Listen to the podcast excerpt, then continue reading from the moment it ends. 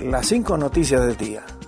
A continuación te presentamos las noticias más importantes de este jueves 4 de mayo del 2023. El Registro Nacional de las Personas enrolará a menores de 17 años para concederles documentos de identificación.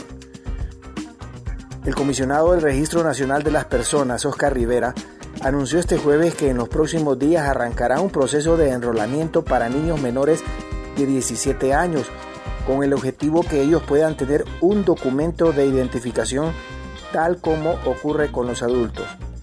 El funcionario añadió que el enrolamiento a nivel nacional comenzará el 24 de mayo con los niños mayores de 6 años que permiten que cuenten con un documento de identificación y que permita mejorar los servicios que ofrece a este sector de la población. Rivera dijo que se prevé identificar a 2.4 millones de niños en los sectores salud y educación. Para ello habrá 180 puntos a nivel nacional para la inscripción de menores. Y Comisión del Congreso Nacional propondrá devolver a Toncontín vuelos regionales centroamericanos. Luego de la creación del Servicio Aeroportuario Nacional SAN, adscrito a la Secretaría de Infraestructura y Transporte SIT, el diputado del Partido Libertad y Refundación Libre, Ramón Barrios, dijo este jueves que la Comisión del Congreso Nacional investiga el contrato de concesión del Aeropuerto Internacional de Palmerola y recomendará devolver vuelos regionales centroamericanos a la terminal aeroportuaria de Toncontín.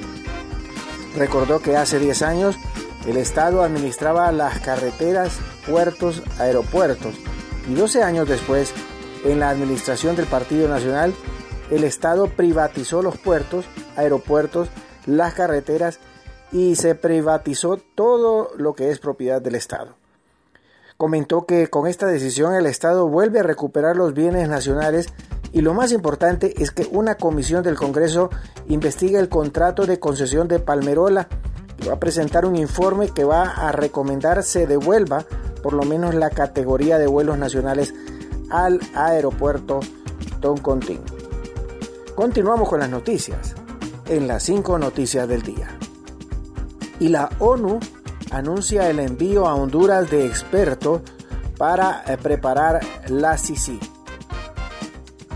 La ONU anunció este jueves que acordó con Honduras el envío de un equipo de expertos que ayudará al gobierno a preparar el establecimiento de una Comisión Internacional contra la Corrupción e Impunidad CICI, un mecanismo que, recalcó la organización, solo se pondrá en marcha si hay garantías legales.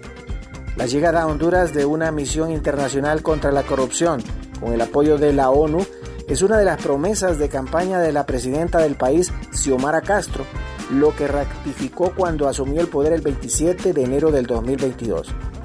El pasado 15 de diciembre, el gobierno hondureño y la ONU suscribieron en Nueva York un memorándum de entendimiento para eh, lo que sería la CICI. Y el 26 de abril, Naciones Unidas recibió la aprobación del Ejecutivo de los términos de referencia para el envío del equipo de expertos. Y las cámaras captan el momento en que dueño de restaurante es asesinado en Comayagua. Las cámaras de seguridad de un restaurante captaron el momento en que uno de sus clientes fue tiroteado el martes 2 de mayo anterior.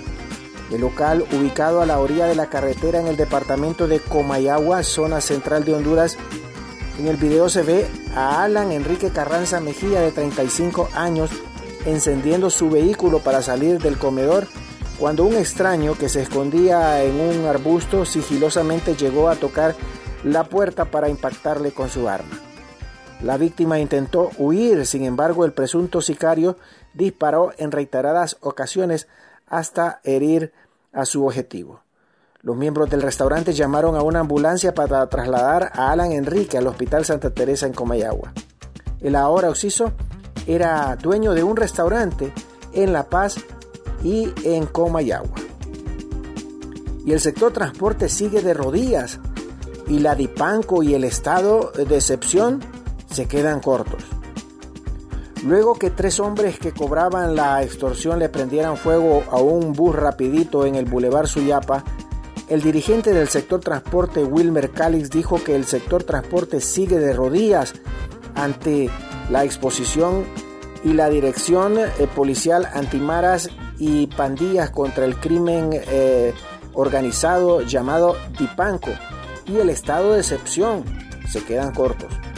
Comentó que el incendio de la unidad de transporte de la ruta Suyapa Mercado ocurrido este jueves en la capital no fue accidental, más bien fue atacado por tres desconocidos cobrando extorsión. Es claro que no fue una falla mecánica. Si hubiera sido eso, el conductor lo habría notificado de inmediato.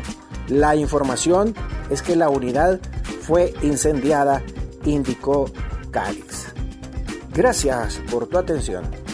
Las cinco noticias del día te invitan a estar atento a su próximo boletín informativo.